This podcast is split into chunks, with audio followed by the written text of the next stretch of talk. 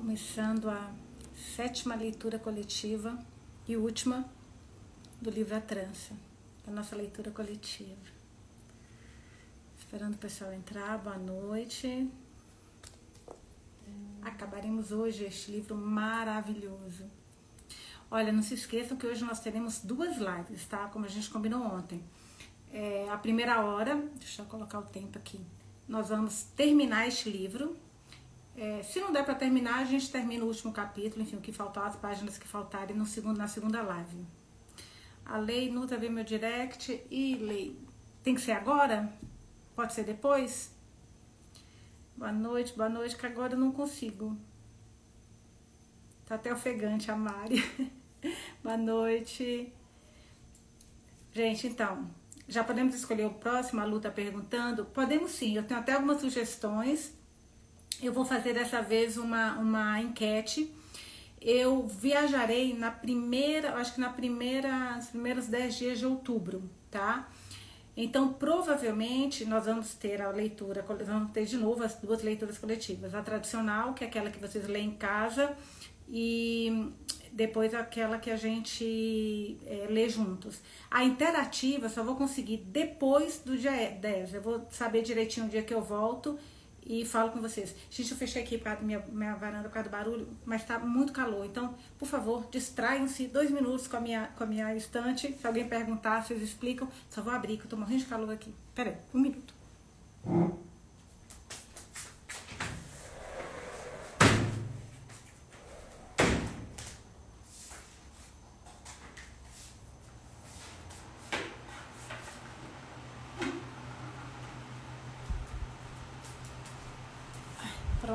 Pronto. Voltei. E aí, tudo bom? Vamos lá. Então, ansiosa e nervosa para o fim do livro, eu também. Oi, Rê. Então, vamos para nossa leitura. É, a Sol falou que eu já começo a esfriar, ainda bem, porque esse calor de São Paulo, não sei onde vocês estão, mas aqui tá, juro por Deus, o, o inferno. Olha, quem estiver entrando agora de calor e não souber do que se trata, hoje é a nossa última leitura interativa do livro A Trança. Então, se vocês não acompanharam outra leitura, as, as, leituras anteriores, o, as lives que a gente, com a gente lendo tá no direct. E depois que a gente acabar essas leituras, aí sim, quem já acabou pode entrar na próxima live, porque a próxima vai ser só discussão. Vamos lá, gente, saber o que está acontecendo agora. Lu está mais lindona hoje. Obrigada, Lu. São seus olhos. Cacau, muito calor, não suporto, eu também não suporto, gente. Eu sou do frio. Eu devia ter nascido tipo assim na Suíça, aquela neve, aquela, aquela que viaja, né? Então vamos lá. Começamos o capítulo de hoje na página 169. Smita, tá bom? Então vamos lá. Tirupati, Andhra Pradesh, Índia. Tirupati, Tirupati. Um homem pôs-se a gritar no vagão. Não demora, o trem para na estação de Tirupati. Os freios rangem no, nos trilhos e imediatamente torrentes de peregrinos desaguam nas plataformas, carregando cobertores, bagagens, vasilhas de metal, mantimentos, flores, oferendas, crianças no colo, velhos às costas. Acorrem todos para a saída em direção à colina sagrada. Apanhada por este fluxo, fluxo torrencial, incapaz de lutar contra a corrente, Smita segura firme a mão de Lalita. Temendo que lhe seja arrancada, imagina perder uma criança ali, gente, você não encontra nunca mais na vida. Temendo que lhe seja arrancada, resolve pegá-la no colo. A estação parece um formigueiro, fervilhando de dezenas de milhões de insetos.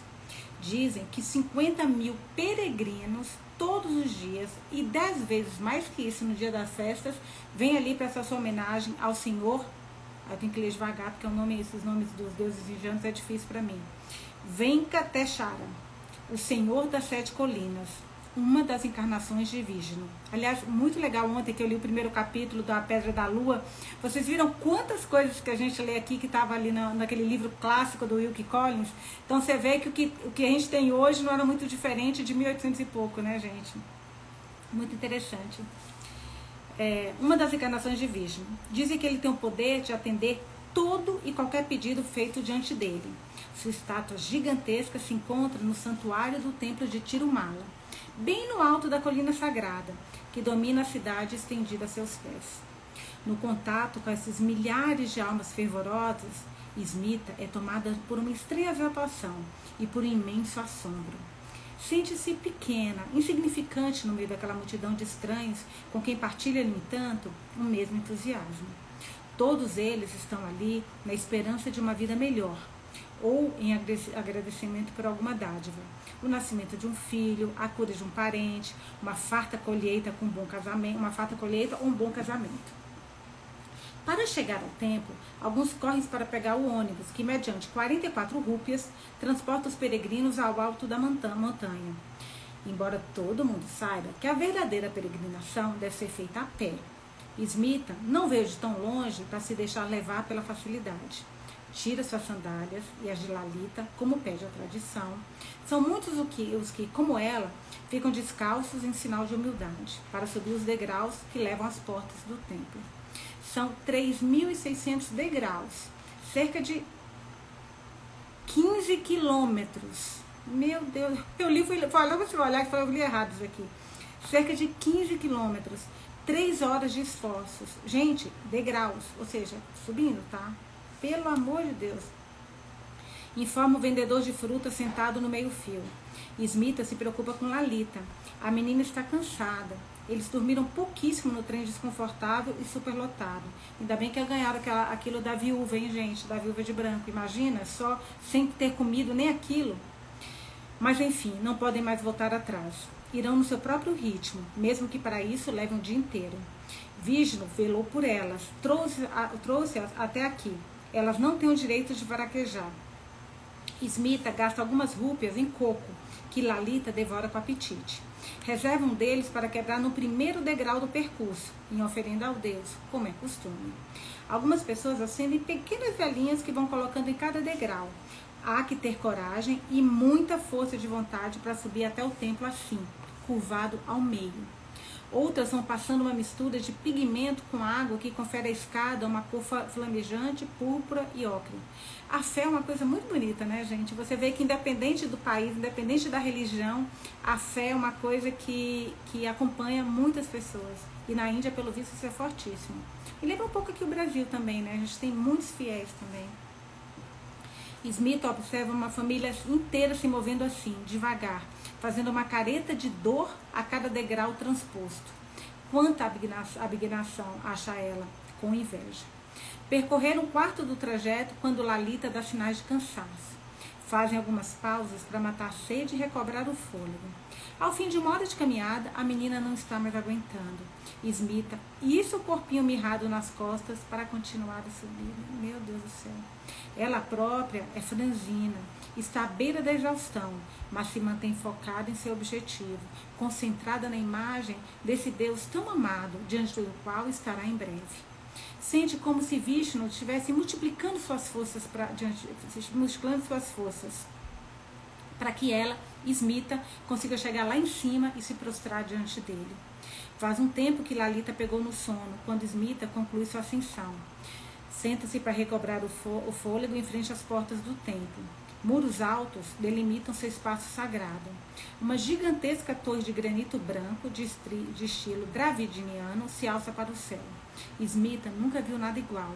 Tirumala, Tirumala é um mundo em si, mais populoso que uma cidade. Como pede a tradição ali, não se vende álcool, nem carne, nem cigarro. Compra-se um ingresso para entrar. O mais barato custa 12 rúpias, informa a Smita, um peregrino idoso. Uma multidão inumerável se aglomera junto aos guichês, atrás dos quais, vez ou outra, um rosto aparece. Ela entende então que aquela subida penosa foi só uma amostra do que ainda vem pela frente. Meu Deus do céu. Serão muitas horas de espera até entrarem no santuário. É tarde, já está anoitecendo. Smita precisa descansar. Necessita dormir um pouco, ou pelo menos tentar. Entre os muitos vendedores de flores e objetos turísticos, agrupados junto às, junto às portas do templo, um homem vem na sua direção. Reparou no seu ar desamparado, na sua profunda lassidão. Existem dormitórios gratuitos reservados a peregrinos, diz. Ele pode lhe mostrar o caminho. Hum, estou achando esquisito isso. Ele encara, detém seu olhar em Lalita. Em troca de um ou dois favores, pode levá-las até lá. Smita pega na mão da filha e a arrasta para longe do predador. Muito estranho. Fiquei com a mesma sensação que, meu Deus. Parecia afável, no entanto. Tinha um rosto de anjo. Estremece a mera ideia de passar a noite no relento. Duas mulheres sozinhas são presas tão fáceis. Precisam achar um abrigo para passar a noite. É uma questão de sobrevivência. À beira da estrada, um sadu vestindo um longo amarelo, a cor dos vishunitas, lhe indica a direção a, seguir. O primeiro dormitório está fechado e o segundo lotado. À entrada do terceiro, uma velha lhe informa que resta apenas um leito. Não faz mal. Smith e Lalita dividiram tanta coisa que já tem a sensação de ter serem uma só.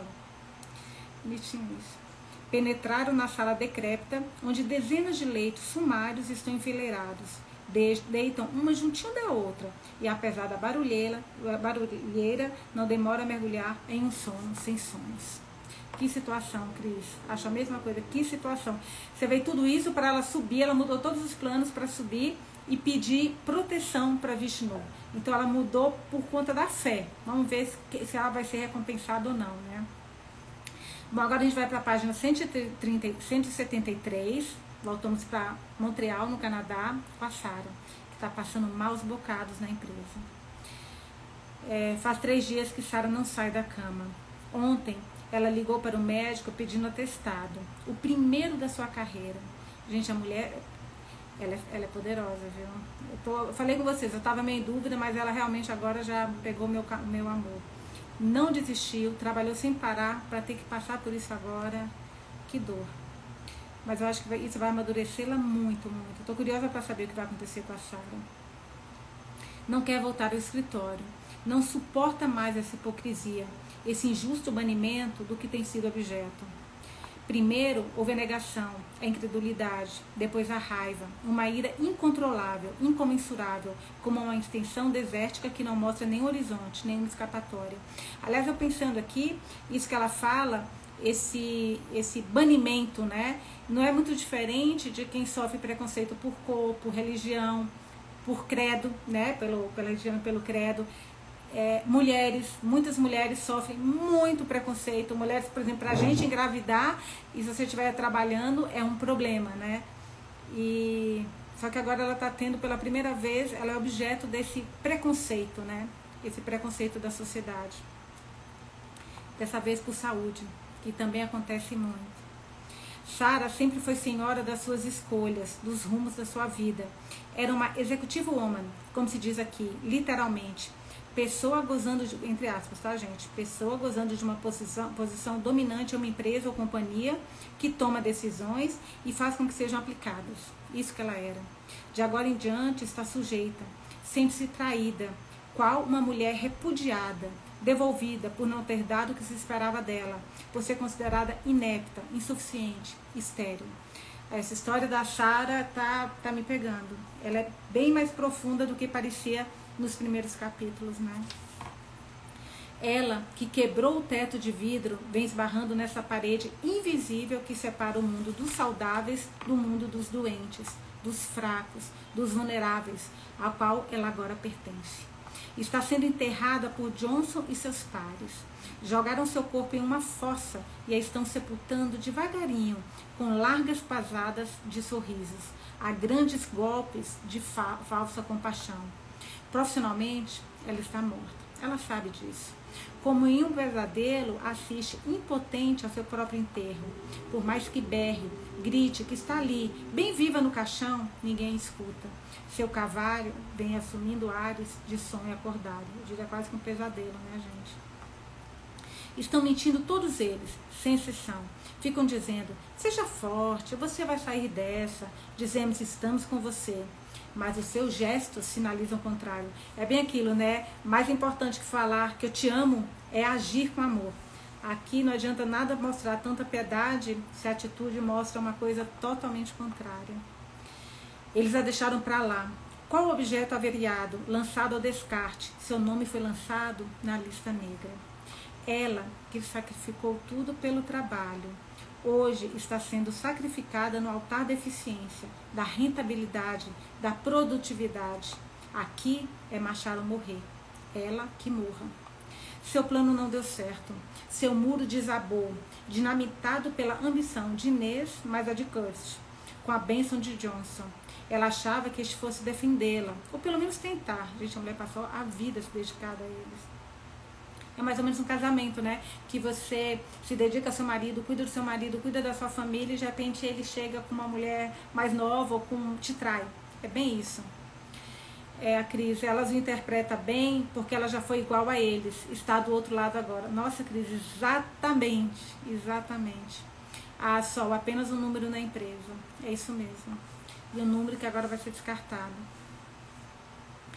Ela achava que o chefe fosse defendê-la ou pelo menos tentar, pois abandonou-a sem dó nem piedade. Tirou-lhe a única coisa que mantinha de pé, a única coisa que lhe dava forças para sair no café da, da cama de manhã, seu eu social, sua vida profissional, a sensação de ser alguém no mundo ou de ter um lugar nele. A Sara, gente, minha opinião, tá? Assim, pelo que eu tô lendo aqui, eu acho que ela vai ter que achar um outro lugar, depois disso que ela falou, um outro lugar no mundo para ela. Ela sempre foi a profissional. E em segundo lugar, mãe. Talvez isso mude. Vamos acompanhar. A Lu, eu não enxergo a Sara igual aos demais colegas. Ela era ambiciosa. Ela não era má, Lu. Ela não era má. Mas ela era ambiciosa. Ela queria subir a qualquer custo. Ela foi, ela queria um trator é minha opinião, tá? Eu não acho que ela é, esses aqui que a gente está falando são pessoas de má índole, ela não tem a má índole. Mas ela, eu acho também que ela estava desse lado de, de ascensão profissional, focando nisso, de qualquer, sabe, quando você só enxerga onde você quer, quer chegar, o seu objetivo, e vai, sem, de repente, não sei, o que eu não me lembro se o livro falou sobre isso, eu acho que ela não era ruim. O que ela temia acabou acontecendo. Sara se transformou no seu câncer virou a personificação do seu tumor. As pessoas já não veem nela uma mulher de 40 anos, brilhante, elegante, eficiente. Veem a encarnação da sua doença. Ela não é igual aos seus olhos, uma advogada doente. É uma doente advogada. Uma diferença brutal. A Sandra, ela é pessimista e muitas coisas ela mesma cria em sua cabeça. Mas nessa profissão ela tem que ser assim, não é? A Lu tá falando. Lu, eu não sei eu, eu tenho minhas, minhas restrições a esse tipo de raciocínio. Eu sei que muita gente pensa assim, tá? Eu sei disso mesmo, que você tem que, que é, é, talvez, deixar outras coisas de lado e fazer escolhas. Eu não sei, eu, não, eu penso diferente, por isso que talvez para mim é tão difícil, sabe?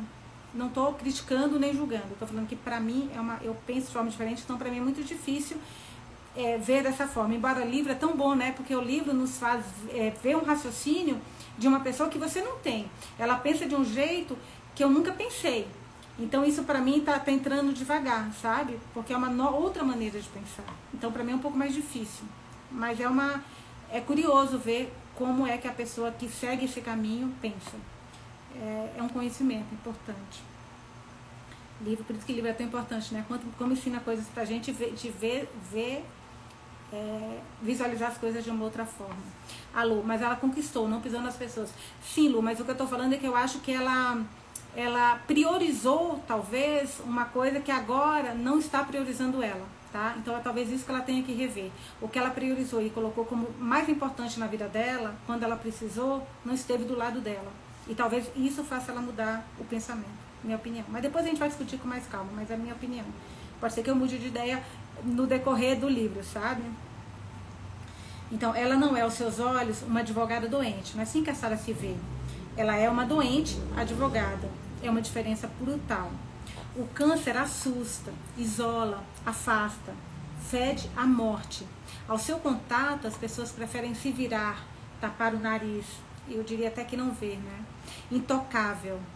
É nisso que Sara se, se tornou. Olha que curiosa a palavra que ela usou, intocável, que é o mesmo que a, que a Smita é na Índia, né? É nisso que Sara se tornou, relegada às margens da sociedade. A, a Kátia, ela e o chefe são iguais, maldosos, só estagiária e o outro sócio. É, você vê que a secretária veio, mostrou apoio, Eu, eu não acho que a Sara tá errada, gente. É o que foi que eu falei com vocês. Eu só acho o raciocínio dela diferente do meu. Só que agora tá um baque para ela.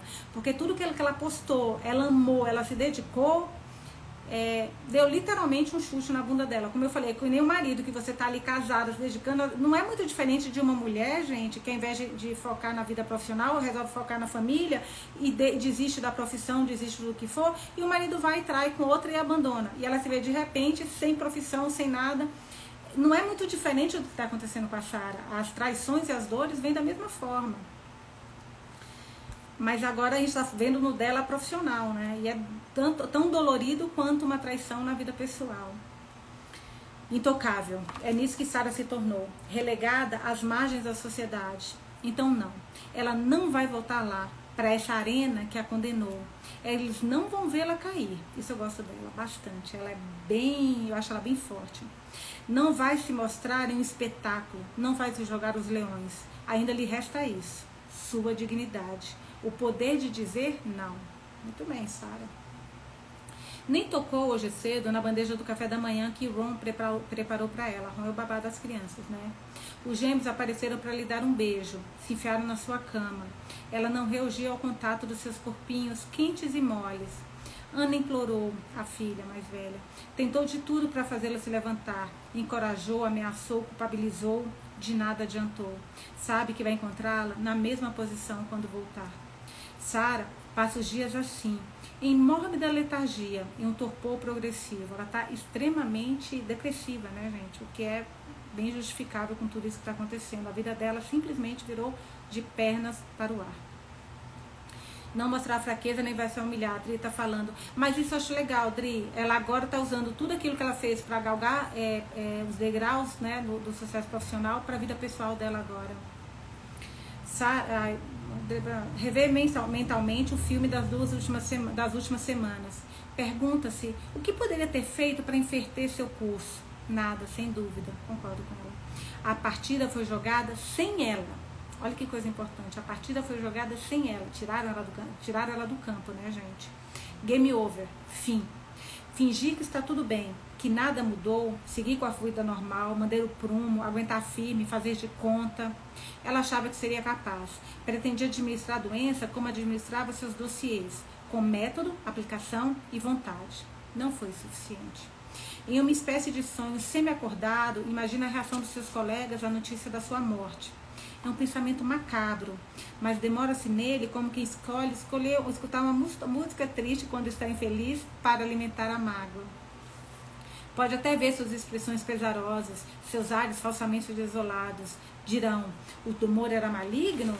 Ou então, ela já se sabia condenada. Dirão: era tarde demais? Ou pior, ela esperou demais, tornando assim responsável ou mesmo culpada por sua sorte. A verdade é bem outra. O que está matando Sarah Cohen, consumindo-a por dentro, não é só o tumor que tomou conta do seu corpo e vem conduzindo a dança, uma dança cruel de passos imprevisíveis. Não. O que está matando é o abandono desse, olha isso, é o abandono desses que ela tinha como seus pares. Nesse escritório, custo prestígio, ela ajudou a construir. Era sua razão de ser, o sentido da sua vida, o seu ikigai, como dizem os japoneses. Sem ele, Sara não existe mais. Não passa de um vácuo, um ser esvaziado da sua substância, um corpo fraco e doente. Ela acho que ainda não virou a chavezinha. Ela não, você vê que ela ainda está sofrendo pela empresa. Ela não percebeu ainda que ela tem uma vida. Ela tem uma vida ela tem filhos, ela é uma advogada bem sucedida. Mesmo não estando lá, ela pode sim arrebentar em outro lugar. Essa chave, gente, eu acho que vai virar em algum lugar, em algum momento ainda se surpreende com a própria. Nesse momento, ela está literalmente chafurdando na dor né, da depressão, de tudo isso que aconteceu, que também é normal. Ainda se surpreende com a própria ingenuidade. Ela, que temia que a sua doença pudesse desestabilizar o escritório, esbarrar em uma verdade ainda mais cruel. O escritório foi isso que vocês falaram, que ninguém é substituível. Olha a frase dela. O escritório funciona muito bem sem ela. Sua vaga no estacionamento será realocada. E assim também será sua sala. Vão brigar entre si para ficar com ela. E essa ideia aniquila. Preocupado, Seu médico receitou um antidepressivo, ainda bem. Diz ele que a depressão é uma resposta muito comum ante a notícia de uma doença grave, que é um fator de evolução desfavorável para o câncer, que ela precisa reagir. Mas que idiota, pensa Sara. Não é ela que está doente. A sociedade inteira é que precisa ser tratada. Essa sociedade que vira as costas para os mais fracos, que deveria proteger e acompanhar, como a manada deixa para trás os velhos elefantes, condenando-os a uma morte solitária. Em um livro para crianças sobre animais, ela um dia leu essa frase: Os carnívoros são úteis para a natureza, pois devoram os fracos e os doentes. Sua filha, então, caíra no choro. Sara consolara, consolara dizendo que os, man, os humanos não obedeciam essa regra. Estava enganada. Julgava estar do lado certo da barreira, em um mundo civilizado. Quanta ingenuidade. Seu médico pode prescrever quantos comprimidos quiser. Isso não vai mudar nada, ou muito pouco. Sempre haverá um Johnson, um Curse para puxá-la de volta, para baixo. Bando de canalhas. As crianças foram embora. A casa voltou ao silêncio. Sara levanta da cama. Andar até o banheiro é só do que se sente capaz hoje. Ela está muito depressiva. É bem sintoma de depressão, né? São vários sentimentos, a Vanessa está falando, concordo, Van. É uma mistura aqui de muita coisa. Ela está se sentindo traída, depressiva, arrasada. A vida dela virou de pernas para o ar. Ah, no espelho, sua pele está pálida como uma folha de papel tão fina que parece ser atravessada pela luz. Suas costelas estão salientes, suas pernas parecem dois gravetos, gravetos prestes a quebrar ao menor passo em falso, qual palito de fósforos. Antes suas pernas eram torneadas, seus quadris marcados em terninhos elegantes e seu decote uma arma comprovada da, da sedução. Era um fato. Sara era atraente. Poucos homens resistiam a ela. Tinha tido aventuras, casos e até dois amores, seus dois maridos. O primeiro principalmente, que ela tanto tinha amado. Quem a acharia bonita agora, com essa cara derrubada e o corpo emagrecido, com esse jogging flutuando à sua volta, igual lençol de fantasma? A doença está cumprindo seu trabalho de solapa. Suas roupas estão largas. Logo estará reduzida aos atos da filha. Doze anos, se é que vai poder vestir um tamanho infantil. Que chama ainda poderá despertar desse jeito? Nos olhos de quem? Neste momento, Sara sente que daria qualquer coisa para alguém tomá-la nos braços, para se sentir mulher. Mais alguns instantes, uma mulher nos braços de um homem. Seria tão bom. Um seio a menos. De início, não quis admitir para si mesma a dor, a tristeza. Como sempre faz, pôs um véu sobre a coisa, na tentativa um tanto vante mantê-la à distância, como atrás de uma tela, isso não é nada, ficou repetindo a si mesmo. A cirurgia plástica faz milagres. Embora lhe soasse muito feia a palavra ablação, que rima com punição, agressão, mutilação, amputação, demolição. Com recuperação também, quem sabe, se ela tiver sorte. Quem pode prometer isso a ela? Ana, a filha, né? Ao saber da sua doença, pareceu bem triste. E então, depois de refletir um momento, dissera essa frase: Mãe, você é uma amazona. Sara sorriu. Algum tempo atrás, tinha revisado um trabalho que a menina escrevera sobre o tema. Ainda se lembra. Amazona, do grego mazos. Mama, precedido de a, destituído de. Essas mulheres da antiguidade cortavam o seio direito para melhor manejar o arco e a flecha. Formavam um povo de guerreiras, combatentes temidas e respeitadas, que se uniam aos machos das tribos vizinhas para se reproduzir, mas criavam os filhos sozinhas. Eu não sabia disso da, da Amazônia. Empregavam homens para cuidar das tarefas domésticas, travavam muitas guerras, das quais frequentemente saíam vencedoras. Nossa, acabou de, de, de descrever a Sara, né? Ela é realmente uma amazona. Mas esta guerra, infelizmente, Sara não sabe se vai vencer. Esse corpo que durante anos ela coagiu, ignorou, esse corpo que ela descuidou, que às vezes fez até passar fome, não tinha tempo para comer, para dormir, hoje dá o troco. Com crueldade, ele lhe lembra que existe. Nossa, gente, que capítulo pesado. Sara já não é mais que uma sombra, um arremedo de si mesma, um pálido reflexo de quem ela foi um dia, impiedosamente devolvido pelo espelho. Seu cabelo, mais que tudo, a deixa desolada, está caindo aos punhados. O cabelo, gente, voltamos. O oncologista, triste oráculo, bem que tinha avisado. Depois da segunda sessão de quimioterapia, começará a cair. Sara é, Beck, depois desse trecho, dá pra ver que ela é uma boa mãe. Concordo. Ela sempre foi uma boa mãe. Você vê que ela estava sempre na culpa, né, Beca? O problema é que ela, ela priorizou uma, um lado da vida dela. Ela foi uma decisão que ela tomou muito consciente e que foi o, a parte profissional. Ela não deixou de se preocupar com as crianças, mas ela terceirizou essa responsabilidade. É, que também muitas mulheres que trabalham acabam tendo que fazer mesmo. Isso é absolutamente normal. E acontece, o problema é que agora a coisa toda virou, né, gente? A filha tem orgulho dela, muito, é verdade, é verdade, Beca. É, Sara encontrou dezenas de vitimazinhas no seu travesseiro esta manhã. Esse efeito ela receia mais que todos os outros. A alopecia é a encarnação da doença. Uma mulher careca é uma mulher doente. Não importa se está usando uma blusa lindíssima, salto alto, bolsa último modelo, ninguém vai notar. Só o que vão ver é esta cabeça pelada, que é por si só um atestado, uma confissão, um sofrimento. Um homem careca pode ser sexy. É duro isso. Uma mulher careca será sempre uma doente, pensa ela. Gente, o pensamento dela tá muito, muito coerente. Tá, tá muito bom esse capítulo.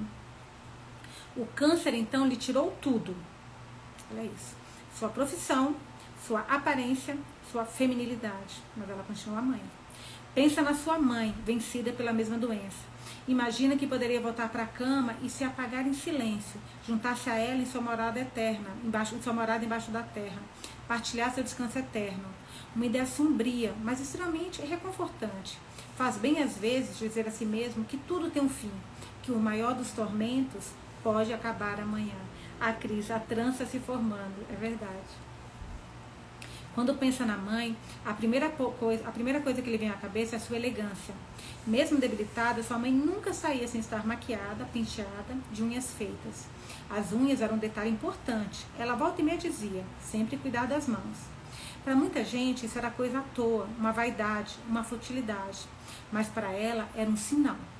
Um gesto que significava: sou eu ainda me dou tempo de cuidar de mim mesma. Mas uma coisa vai trazer essa feminilidade de volta. A Alicia está falando. Eu também estou achando aqui. Sou uma mulher ativa, muito ocupada, com responsabilidade, três filhos, entre parênteses, um, um câncer, devorada pelo dia a dia, mas eu não desisti, não sumi, estou aqui, continuo aqui, feminina e bem cuidada, inteira.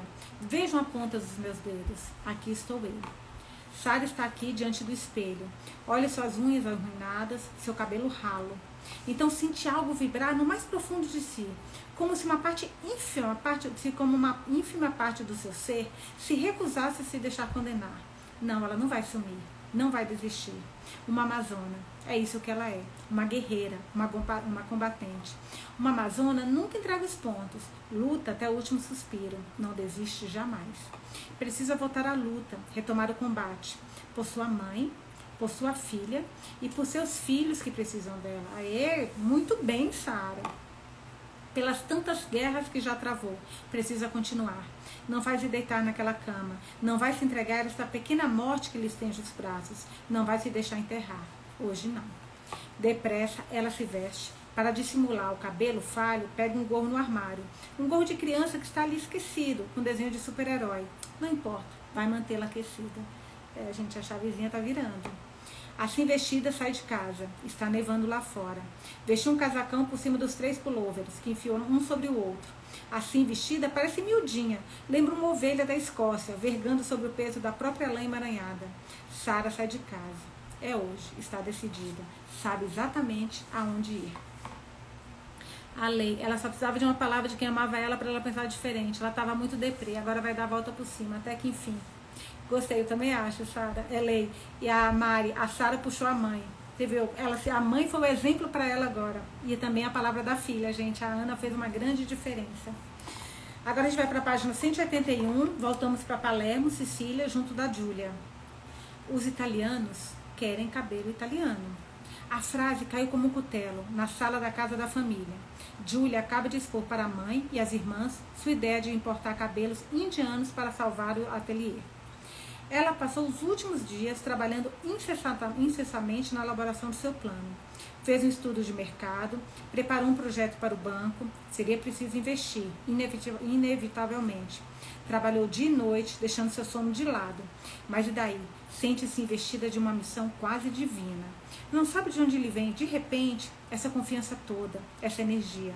Será a presença bondosa de Kamal ao seu lado? Será o seu pai, do fundo do seu coma, lhe mandando sua força e fé? Julia se sente capaz de mover montanhas, dos Apeninos ao Himalaia.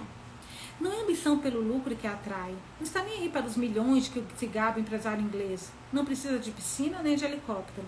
Tudo o que ela quer é salvar o ateliê de seu pai e garantir a morada da sua família.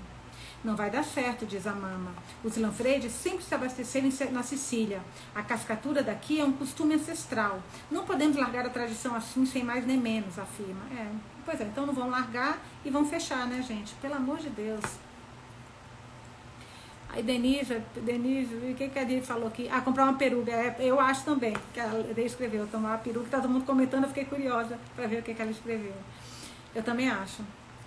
A tradição está acabando com eles, responde Julia. As contas são inapeláveis. O ateliê vai viajar, fechar dentro de um mês no máximo. Precisamos repensar a cadeia de produção, nos abrir para o mercado internacional, aceitar que o mundo está mudando e mandar com ele. As empresas familiares que se recusam a evoluir estão fechando, uma após a outra, país afora. Hoje em dia é preciso pensar grande, ver além das fronteiras, por uma simples questão de sobrevivência. Evoluir ou morrer, não há outra escolha. Enquanto fala, Julia se sente criar asas, como se fosse de repente uma advogada pleiteando no tribunal em um importante julgamento. Olha lá a Sara aí pleiteando. Essa profissão sempre a fascinou, uma de profissão reservada às pessoas cultas, da boa sociedade. Não há nenhum advogado entre os Lanfredi, apenas operários, mas bem que ela gostaria de defender grandes causas, ser uma mulher poderosa e distinta. Você vê que a vida da Sara é a vida dos sonhos da Julia. Ela pensa nisso às vezes, e a ideia acaba no limpo dos seus sonhos esquecidos. Como dizem mulheres que correm com os lobos, um lobo, um osso que ela deixou lá atrás, né, gente? Julia evoca entusiasmada a qualidade dos cabelos indianos, reconhecido por muitos especialistas. Se os asiáticos são os mais fortes e os africanos os mais frágeis, os indianos são os melhores, tanto pelas texturas como pela possibilidade de coloração. Uma vez despigmentados e tingidos, são perfeitamente similares aos cabelos europeus. Francesca, Francesca né, intervém na discussão concorda com a mãe, isso não vai dar certo. Francesca é aquela que é casada e que vive dependendo do pai, né? Quando ela lembrar que não vai ter dinheiro mais porque o pai está na coma e a empresa vai fechar, talvez ela mude de ideia. Pelo amor de Deus.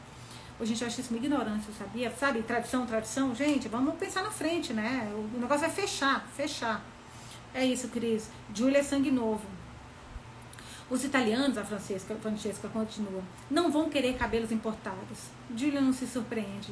Sua irmã pertence ao time dos céticos, dos que enxergam o mundo em preto, dos que dizem não antes de pensar no sim, dos que sempre vão notar o detalhe que destou na paisagem, a man... o pessimista, né? A mancha minúscula na toalha, do que, dos que exploram a superfície da vida buscando uma aspereza para esgravatar como se encontrassem prazer nessas dissonâncias do mundo e fizessem dela a sua essência, sua razão de ser. Francesca é como uma imagem invertida da Júlia, sua versão em negativo, no sentido fotográfico do termo. A luminância dela é inversamente proporcional à sua. Se os italianos não querem, podemos nos ofertar para outro mercado, retruca Júlia. O americano, os can... nossa gente, o americano e o canadense. O mundo é grande. Olha lá, só fechando, gente. Tá fechando.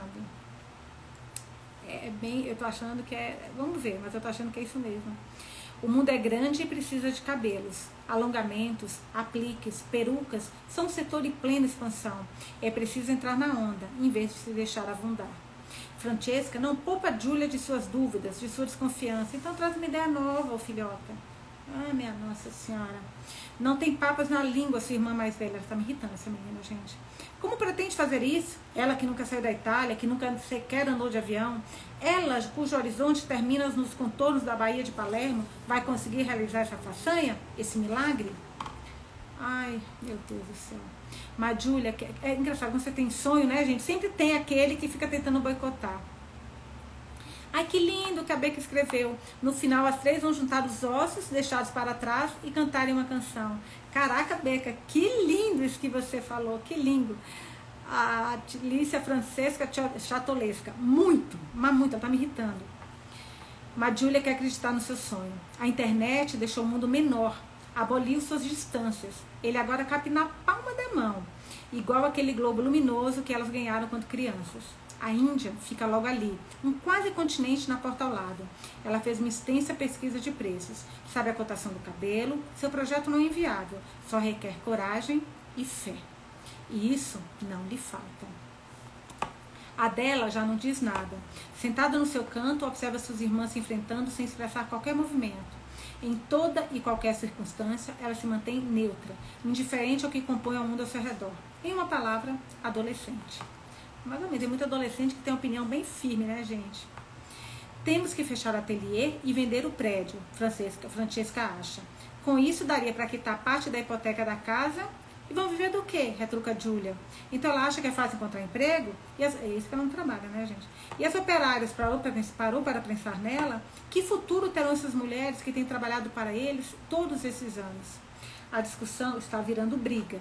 A mama sabe que vai ter de interferir para apartar as filhas, cujos gritos ressoam pela casa toda. Ainda mais italiano, né, gente? Que é emoção pura. Elas nunca se entenderam, pensa com amargor, nunca se deram. A relação das duas não passa de uma sucessão de conflitos cujo ponto culminante é esse agora. Precisa se pronunciar. Tomaram uma decisão para desempatá-las. A mãe, hein?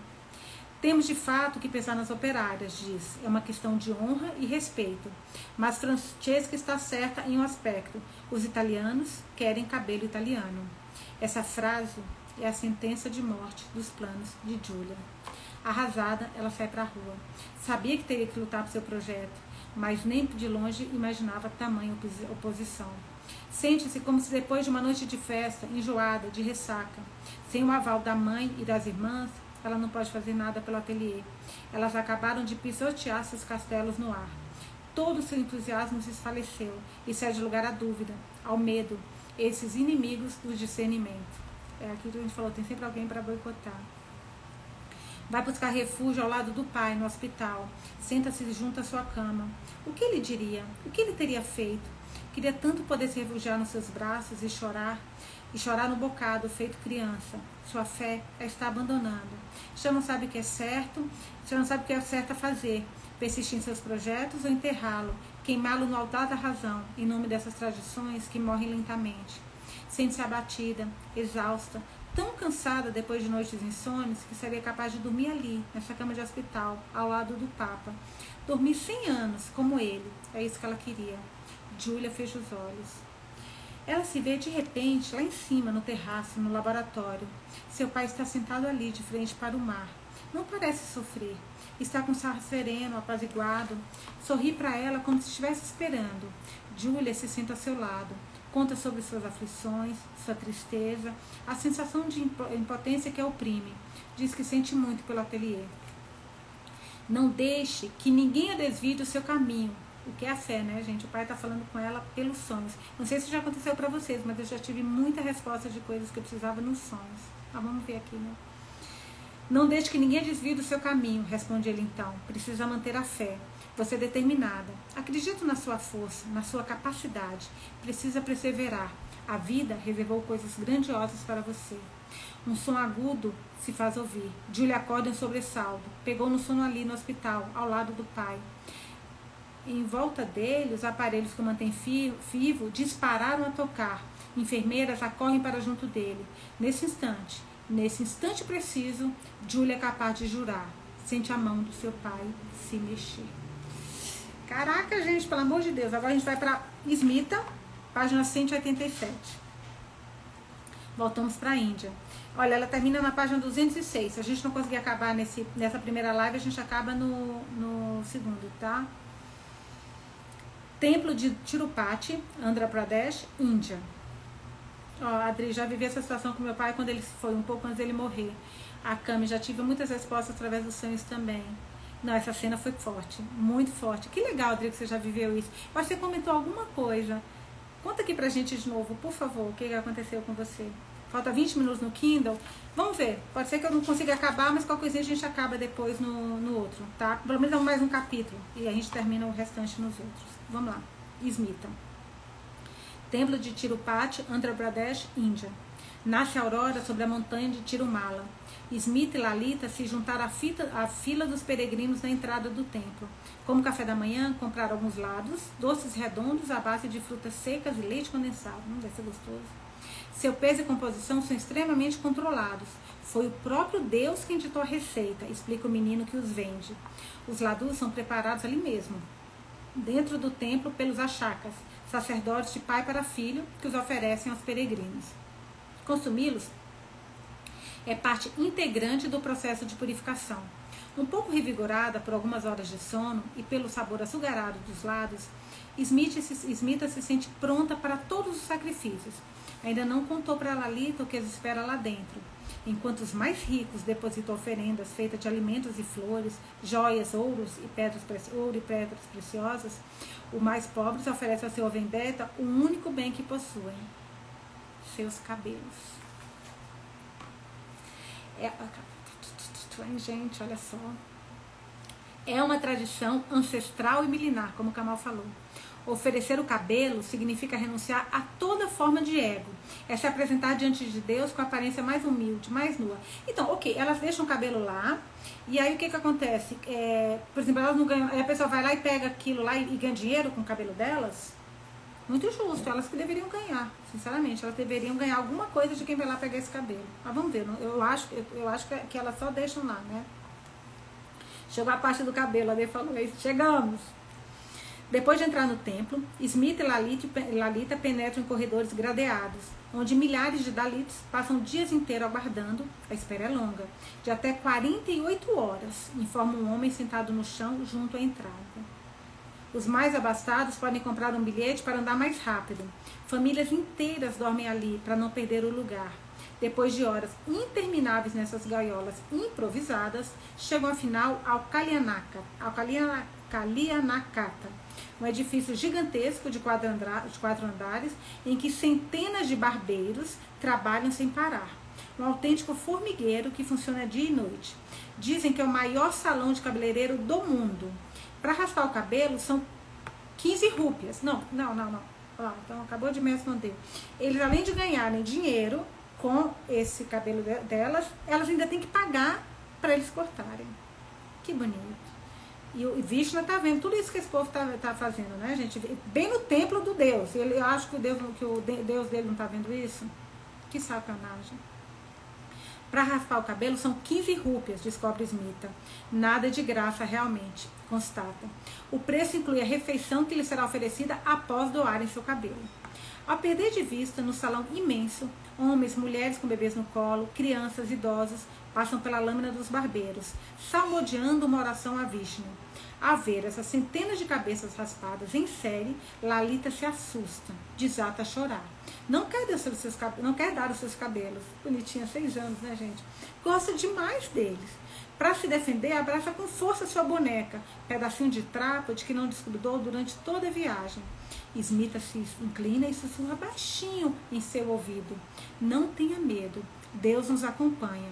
O seu cabelo vai crescer de novo e ainda mais lindo. Não se preocupe eu vou primeiro. A voz mansa da mãe a tranquiliza um pouco. Observa umas crianças com cabelos assim raspados. Passa a mão na cabeça, dando risada. Não parecem tristes, pelo contrário. Parece achar graça da nova aparência. A mãe delas também, de cabeça pelada, besunta com óleo de sândalo, um líquido amarelo que, dizem, protege a pele do sol e das infecções. É, então é doação de cabelo, não venda. Então, Dri, na verdade, não é doação de cabelo. Elas estão. É, é uma questão de fé. Elas, elas cortam o cabelo para. É verdade, para doar. Eles cortam. Ela, é, ok, tem razão, tem razão. Então ela, ela, não fica lá o cabelo. Elas pegam o cabelo e levam para doar, não é isso? É isso mesmo, Dri? Então, na verdade, se ficasse lá, é, que eu tô revoltada. Agora, alguém, onde, quem pega? Onde vai isso? Eu não tô entendendo muito bem, gente.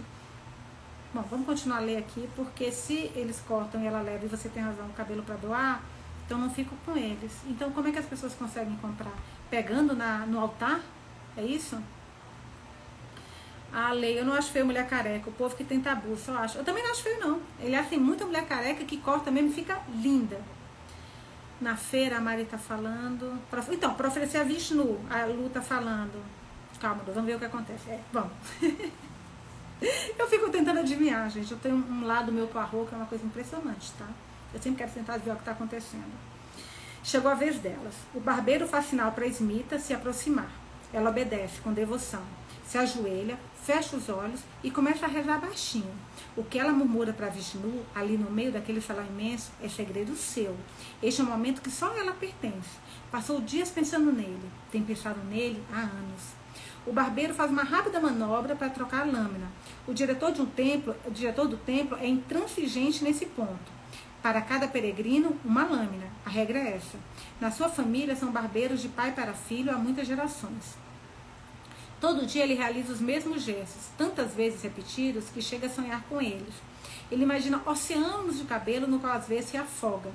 Ele pede a Smita para trançar os seus, facilita para raspar e para recolher a trança. Em seguida, ele borrifa a água e dá início à raspagem. Lalita lança a mãe um olhar preocupado, mas Smita sorri. Vishnu as acompanha. Está aqui, bem perto. Ele a abençoa. Enquanto as mechas, uma a uma, vão caindo a seus pés, Smita fecha os olhos.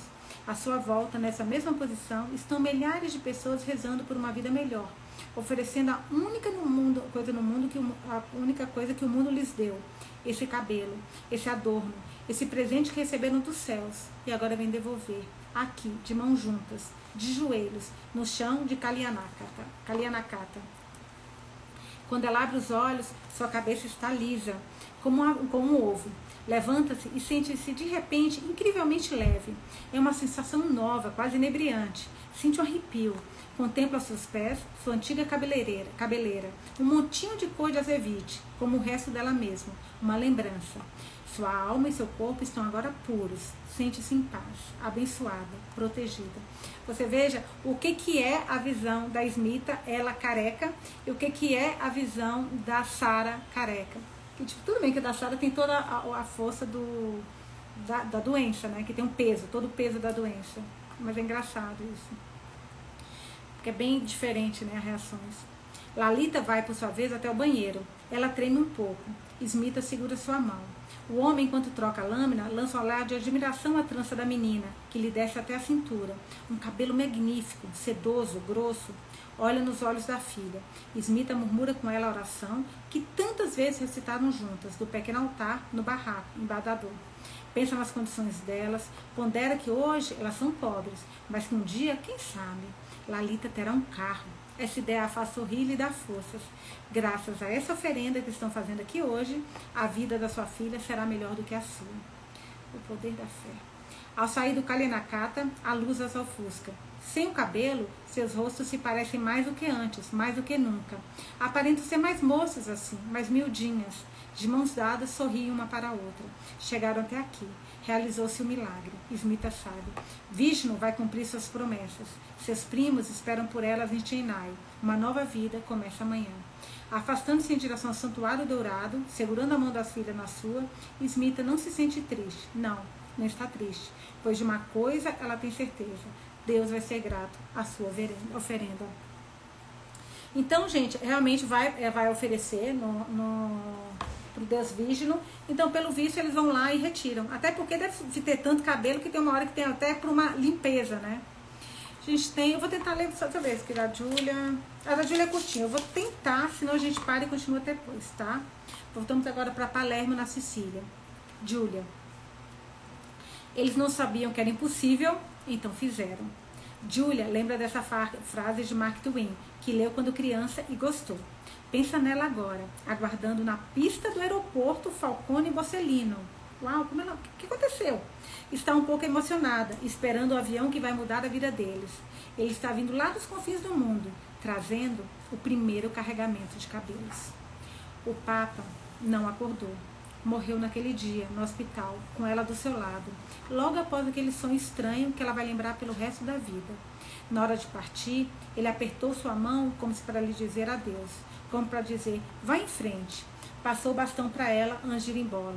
embora. Julia sabe disso. Enquanto os médicos tentavam reanimá-lo, ela lhe prometeu que salvaria o ateliê. É um segredo entre ela e ele. Ela fez questão de organizar a cerimônia religiosa na capela de que ele tanto gostava. Sua mãe protestou. O lugar é muito pequeno, dizia, não vai caber todo mundo sentado. Pietro tinha tantos amigos, era tão popular e também havia a família dele, vinda dos quatro cantos da Sicília, e as operárias. Não faz mal, diz Júlia. Quem gosta dele pode ficar em pé. A mãe acabou cedendo. É, Beca está falando o seguinte: que o cabelo doado chega a Júlia por, por, que por ser doada faz para as mulheres com câncer de chega até Sara e fica curiosa para saber de onde vem o cabelo. E a peruca ia acabar ajudando Smith e Júlia. Ó, vamos ver. Adri, até arrepiei agora com a morte do pai. É, foi muito. Eu, achei, eu não sei porquê, eu tinha até lido que ele ia morrer, né? Mas eu achei que, que poderia mudar isso. Puxa, foi, foi pesado. Eu tinha uma, uma esperança, sabe? Que ia ter um milagre aqui também. A mãe, agora voltando para Julia, né? E aí vem a mãe. De uns tempos para cá, não reconhece mais a filha. Julia, normalmente tão sensata, tão juizada, tão dócil, tem se mostrado estranhamente obstinada. Uma inédita determinação tomou conta dela. Não quis abrir da mão da sua luta para salvar o ateliê. Para sair do impasse, sugeriu que fizesse uma votação entre as operárias. Boa, Julia. Isso já foi feito em outras empresas ameaçadas, disseram. Sem contar que é legítimo perguntar a opinião delas. Também é delas que se trata, afinal. Sua mãe concordou. Suas irmãs aceitaram. Para que as mais moças não se deixassem influenciar pelas mais velhas, decidiu-se que o voto seria secreto. As operárias foram convidadas a escolher entre uma nova orientação do ateliê, envolvendo a importação de cabelos indianos, ou seu fechamento com uma rescisão negociada. Nossa, para mim ia ter dúvida da, da decisão delas. A primeira opção implicava riscos, é claro, uma cota de riscos imponderáveis que Julia não escondeu delas. A votação aconteceu na grande sala do ateliê. A mama estava presente, assim como Francesca e Adela. Foi Julia quem procedeu à apuração. Com mãos trêmulas, abriu um a um os papéis depositados no chapéu do Papa. Foi uma ideia sua, como uma derradeira homenagem prestada ao seu pai. Assim, ele está um pouco aqui com a gente hoje, disse. Por sete votos contra três, a maioria decidiu. Júlia se lembrará deste momento por muito tempo. Não foi fácil esconder sua alegria. Por intermédio de Kamal, entrou em contato na Índia com um homem estabelecido em Chennai. Ora, ora, ora, Chennai. Ele cursou o comércio exterior na universidade, percorre o país e seus templos buscando cabelo para comprar. É duro na queda, mas Julia tem se revelado surpreendentemente tenaz no jogo da negociação. Cara, Mia, parece que você fez isso a vista inteira, diverte Sinona. Com apenas 20 anos, vê-se à frente do ateliê. É hoje a mais jovem empreendedora do bairro. Ai, que orgulho, gente. Instalou-se na sala que era do seu pai. Volta e meia contempla na parede o retrato dele e dos seus ancestrais. Ainda não se atreveu a pôr ali sua própria foto. Isso virá com o tempo. Quando se sente triste, sobe até o terraço, ao laboratório. Senta-se de frente para o mar e pensa no seu pai, no que ele diria, no que ele faria. Estranhamente, não se sente sozinha. O Papa está do seu lado. Hoje, Kamal está com Julia. Fez questão de acompanhá-lo ao aeroporto. Nos últimos tempos, andaram dividindo mais que os intervalos do almoço. Ele se revelou um apoio indefectível para ela. Acolheu com benevolência cada uma das suas ideias. Mostrou-se entusiasmado, criativo, arrojado era o seu amante, tornou-se também o seu cúmplice e confidente. O avião, por fim, aparece. Mas isso aqui eu vou ler, vou ler na próxima, gente. Faltam duas páginas para acabar esse capítulo e depois a gente vai para Sara e vamos ver o que, que vai acontecer. É, olha o tempo, nos acabei de ver. Então, olha, deixa eu falar com vocês. Eu vou desligar. Eu vou. Primeiro eu tenho que salvar essa live. Então, esperem três minutinhos que eu vou salvar. E aí eu volto e crio e lanço uma. abro uma nova live para a gente continuar a discussão. Tá bom? Já volto aqui. É hoje que a gente acaba e vamos discutir esse livro. Já vou, já vou, já volto, já volto, já volto, gente. Beijos. Entrem aí, que agora vai ser o debate, é importante.